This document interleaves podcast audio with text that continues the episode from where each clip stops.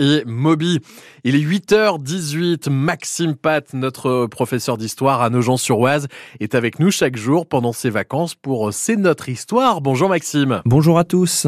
Alors ce vendredi Maxime, on va s'intéresser à une ancienne institution industrielle de la vallée de la Nièvre, l'entreprise Saint-Frère. Et vous avez raison d'utiliser les termes d'institution industrielle puisque ce qu'ont mis en place les trois frères saints, d'où leur appellation Saint-Frère, est tout bonnement exceptionnel. Alors bien sûr, on va s'intéresser à leur industrie très présente dans la Somme, dans la vallée de la Nièvre, mais on pourra aussi parler de tout ce qu'ils ont réussi à implanter ailleurs sur le territoire français, et même au-delà.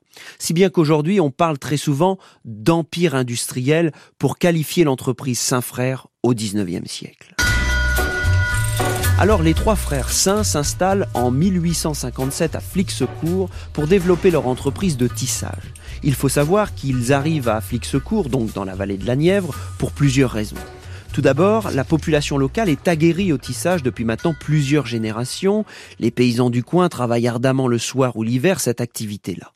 Ensuite, les frères saints recherchent la présence de l'eau, indispensable pour leur activité. Ils vont aussi trouver à Flixecourt de grands bâtiments qui vont leur permettre d'installer leurs machines en toute tranquillité. D'ailleurs, ils ne construisent quasiment rien de nouveau. Ils réutilisent les anciens bâtiments de manufacture de Flixecourt.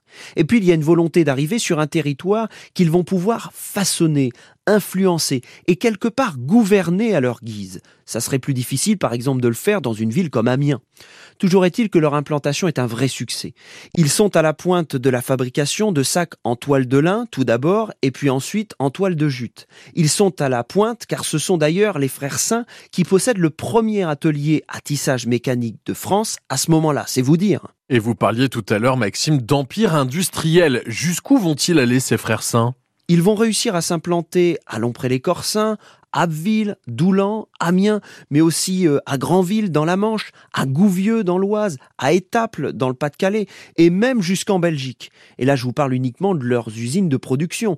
Ils seront présents jusqu'au cœur même de Paris avec leurs bureaux, et on estime qu'à l'apogée de l'entreprise Saint-Frère, il y a près de 130 succursales dans le monde entier. C'est énorme.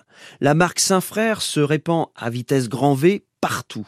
Les frères saints sont aussi connus pour avoir instauré un paternalisme dans leurs territoires industriels, avec la construction de logements pour leurs ouvriers, euh, de magasins coopératifs, de services sociaux avec des crèches, des maternités, des écoles, bref, Saint-Frère, au-delà de l'entreprise, c'était aussi une philosophie industrielle particulièrement marquante.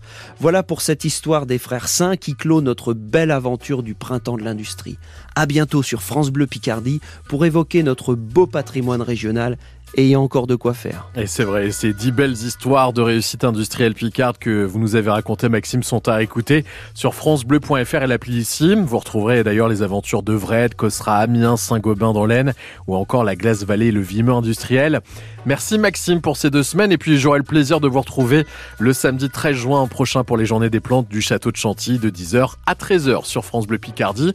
Et justement,